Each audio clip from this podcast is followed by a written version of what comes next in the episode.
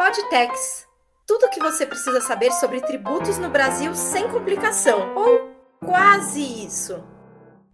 Na última quarta-feira, dia 8, após finalizar a questão da coisa julgada em matéria tributária, o STF decidiu pela derrubada automática de decisões judiciais transitadas em julgado frente a uma decisão do Supremo que considera um tributo constitucional. Mas o que isso significa na prática? E como fica o cenário daqui para frente? Em quais teses o precedente poderá ser utilizado?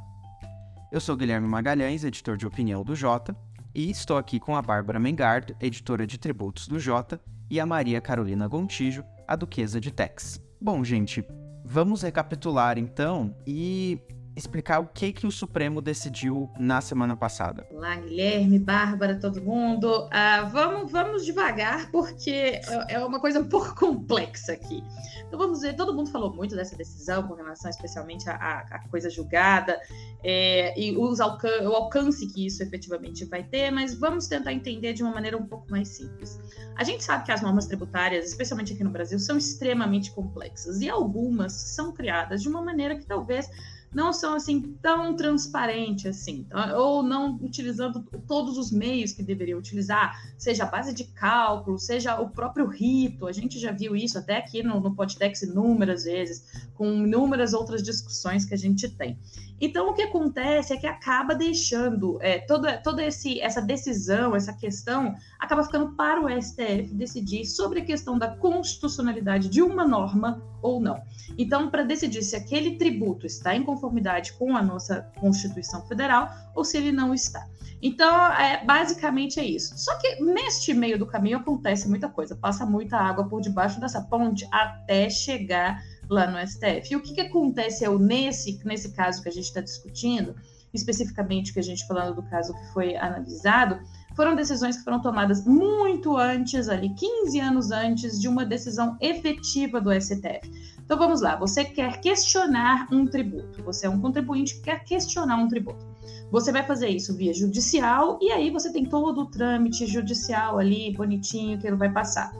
Quando chegar, por exemplo, num ponto em que não existe mais nenhum tipo de recurso, ou que já está decidido, você teve uma decisão favorável e que não cabe mais algum tipo de recurso para isso, é o que a gente chama de coisa julgada, é o que a gente chama de é uma decisão perfeita. E aí, se você está questionando algum tipo de tributo, ou, por exemplo, ah, a contribuição social sobre o lucro líquido não é um tributo constitucional.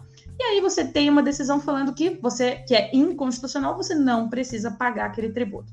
Só que aí, quando isso chega ao STF, eles acabam percebendo, os ministros fazendo uma análise criteriosa, percebem que sim, aquela é uma norma constitucional. E aí, a grande discussão era, ok, como fica a situação daqueles contribuintes que tinham uma decisão que não cabia mais nenhum tipo de recurso e que, por essa decisão, até hoje não recebem, não pagam, né, nenhum tipo, não pagam esse tipo específico de tributo. Então, toda a decisão, toda, toda a discussão ficou centrada aí.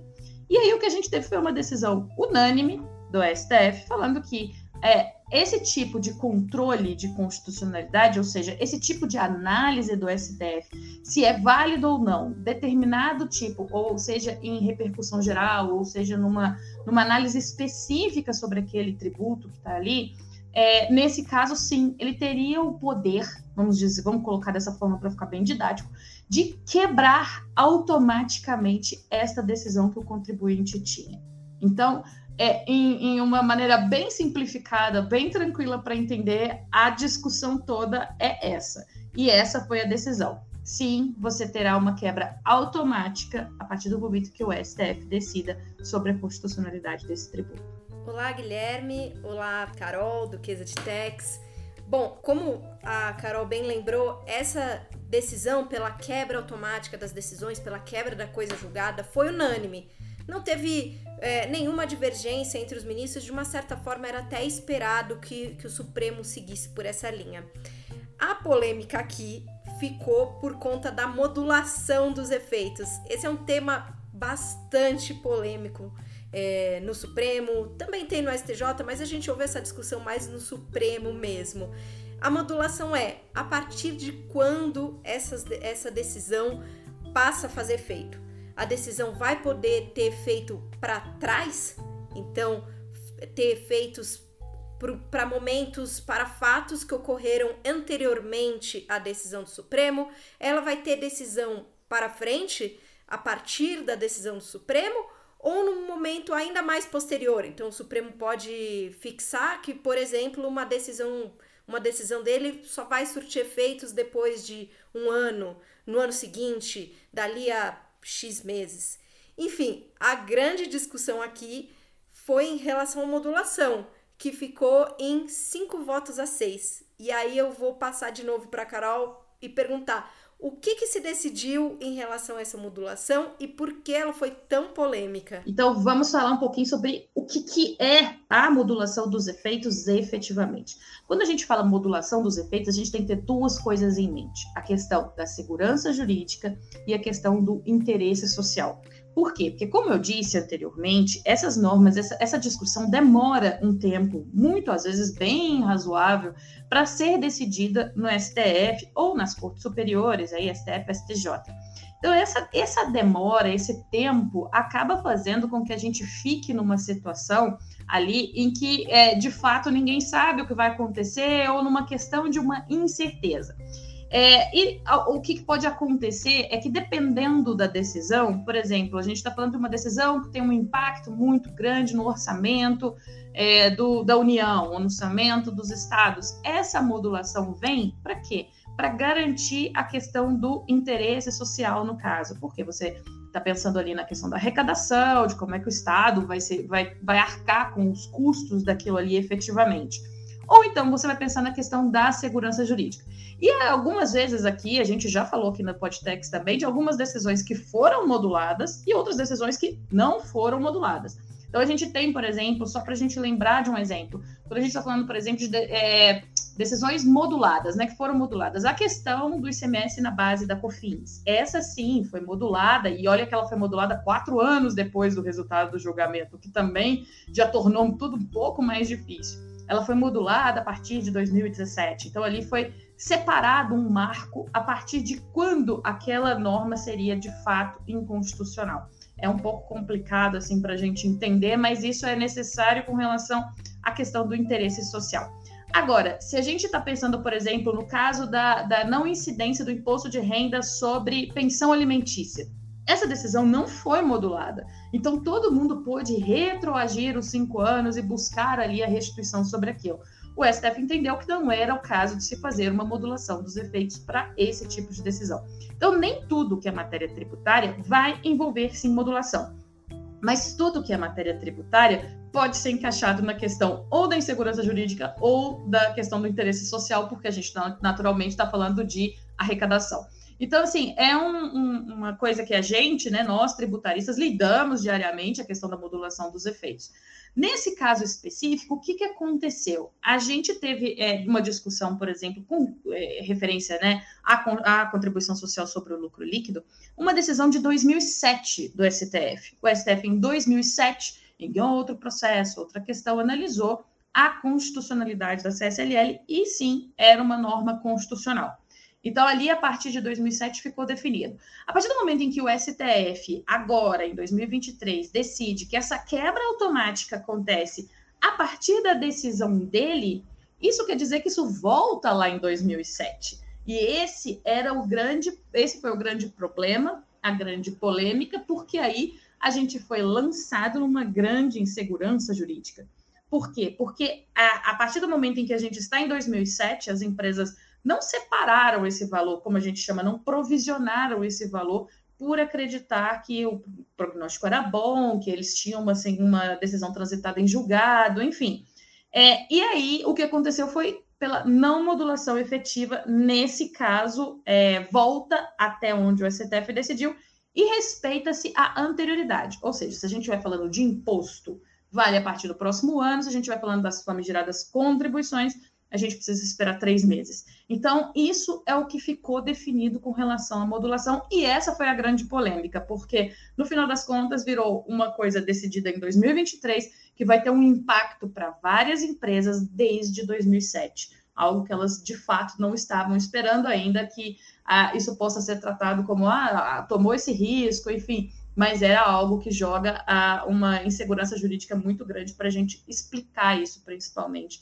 É, para quem não é tão do meio tributário. Interessante salientar ainda que, nesse caso, em relação à modulação, a posição, por exemplo, do ministro Barroso, que votou contrariamente à modulação, então votou de acordo com a linha que, no final das contas, saiu vencedora, ele afirmou que quem não pagou acabou fazendo uma aposta. Então, quer dizer, apostou que o Supremo não modularia ou, enfim, decidiria diferentemente em relação à questão da, da coisa julgada, né? Essa é a posição de, de partes do, dos ministros aí do Supremo.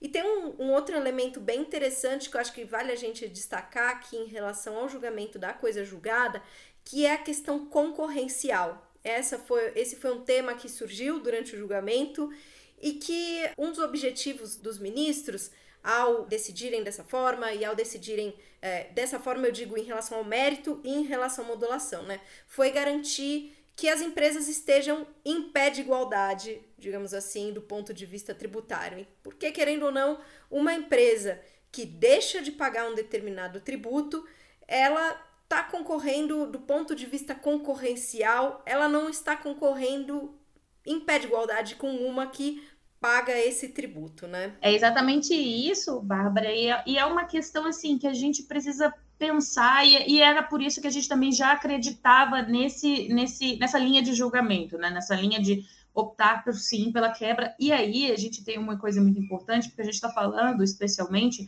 é, dos tributos que têm esse trato sucessivo. São aqueles que acontecem sempre, ou seja, você tem uma decisão lá de 1992, mas para um tributo que você recolhe mensalmente ou trimestralmente, o que seja, é, até hoje. Então você tem esses vários fatos geradores, você vai, vai, ele vai se acontecendo durante o tempo. Então isso é importante também. E a questão da concorrência, sim, também é muito importante para a gente tentar ter o mínimo impacto. A gente sabe que o, o, sistema tributário ideal é aquele sistema que não tem um impacto econômico, mas a gente sabe que isso não acontece no Brasil por N motivos principalmente por essa dificuldade, talvez, essa dificuldade de interpretação das normas, somada a essa lentidão na análise das normas, é, a gente acaba ficando durante um espaço muito grande de tempo à mercê, sem saber exatamente o que vai acontecer.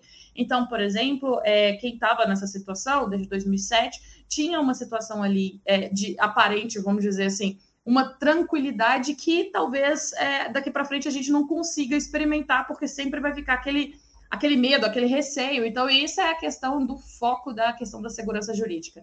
Eu acho que o principal ponto aqui é a gente ter normas mais claras, a gente ter decisões mais céleres, enfim, algo que permita ao investidor saber realmente onde é que ele está pisando, saber realmente é, quais são as regras do jogo, né? E que as regras do jogo não mudem.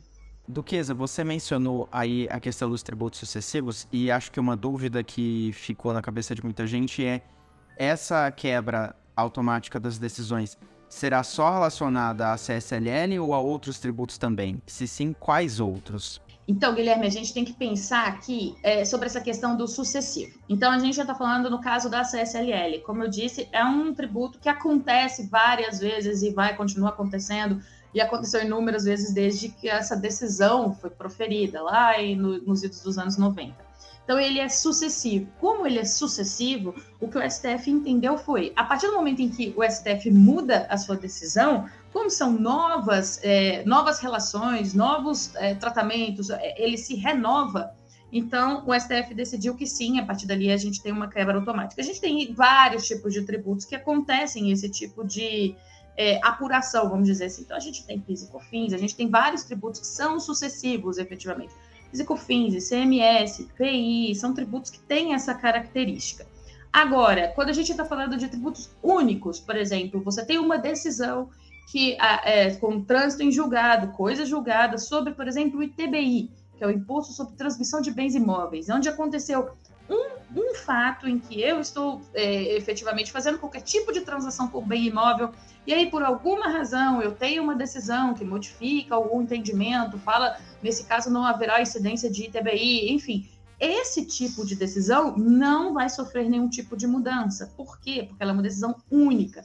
Ela é uma decisão que aconteceu uma única vez, e aí a coisa julgada é considerada perfeita, enfim. A questão aqui é a gente pensar nisso, no sucessivo. Então, se eu tenho várias vezes isso acontecendo, entra no ponto que a Bárbara falou, da questão concorrencial, que foi a base do que o, o STF acabou usando para decidir isso. E pensando agora daqui para frente, os desdobramentos dessa decisão, como que fica a situação das empresas que têm que pagar esses valores? Elas têm que pagar desde 2007, não tem prazo prescricional nesse caso. É, elas pagam imediatamente com juros, multas. O que, que acontece? Essa foi uma pergunta muito comum, Bárbara. O que, que, vai acontecer agora que a gente precisa observar caso a caso? Então, vamos supor que essa empresa, por exemplo, de 2007, tem algum tipo de ação, sofreu algum tipo de ação de cobrança desse tributo. Ou seja, ainda está havendo aqui esse tipo de cobrança. Nesse caso, a gente não tem nenhum tipo de prescrição. Nesse caso, realmente ela está discutindo esse valor e deverá recolher isso com multas e juros. É, agora, se uma empresa com a mesma situação, mas que não tenha tipo, nenhum tipo de cobrança, aí sim, nesse caso, a gente tem que observar a questão da prescrição, a gente vai ter que observar se realmente ela deve pagar. Então, assim, vai ser uma análise caso a caso de fato para todos esses tipos de decisão, inclusive não só sobre CSLL, mas sobre outros também, porque a gente sabe que a gente teve muitas matérias analisadas pelo STF, muitas declarações de constitucionalidade, enfim, é, vai ser algo muito complexo. A gente vê algum tipo de movimentação aí de organização das próprias empresas para tentar fazer isso, para tentar conseguir alguma coisa que facilite isso. Então, nada está descartado mas é, de fato a gente é, o que a gente tem na situação é isso. Se a gente se existir cobrança, vai ter que recolher com multa e juros, e se não existir cobrança, vai observar aí aquele prazo. Então, assim, é uma situação bem delicada, bem complexa, é, onde eles vão ter que reabrir todos os, os, períodos anteriores de apuração. Então, às vezes, o impacto nem é tão grande, porque existem outras coisas que também são levadas em consideração, especialmente na CSLL, questão de prejuízo, se não teve prejuízo, enfim é muita coisa que está é, em discussão aqui, que tem, que vai é, servir de tempero para essa discussão, mas enfim, eu acho que a gente vai acabar ainda ouvindo alguma coisa sobre uma regulamentação aí de alguma forma para facilitar talvez é, esse essa quitação por parte das empresas. Mas então, Duquesa, é, a gente pode esperar ainda alguma novidade vindo lá do Supremo em relação a isso? Ou acabou? A gente sabe que aqui no Brasil nunca acaba quando termina. Então, o que a gente pode ainda verificar que pode acontecer é algum tipo de discussão, não quanto ao mérito, mas quanto a alguma obscuridade que possa vir a existir no acordo. E aí a gente vai ter embargos de declaração. Não é nada muito que a gente vai ter alguma mudança assim é, relevante, vamos dizer assim, no teor do que foi decidido, mas sim, a gente ainda tem essa fase, mas assim, é, eu, eu vejo com um pouco de reservas, vamos ver o que vai acontecer, mas enfim, assim, cabe essa fase ainda de embargo de declaração. Para esclarecer alguma coisa, para ver se ficou alguma coisa é, ali que ninguém, às vezes a pessoa não entendeu direito, ou é só esse tributo, ou é só aquele, vai ser mais uma questão mais de técnica mesmo do que mudar de fato o mérito, porque isso não vai ser mudado. Bom, por hoje a gente fica por aqui. Obrigado, Bárbara. Obrigado, Duquesa. A gente continua discutindo esses temas tributários no Podtex. Também vou lembrar quem não assina a saideira para assinar a newsletter do Jota sobre assuntos tributários. E a gente se vê no próximo Podtex. Até lá. Fique por dentro das principais notícias sobre tributos da semana com a saideira do JPRO Tributos. Acesse j.info barra saideira tributos e cadastre-se para receber gratuitamente a nossa newsletter.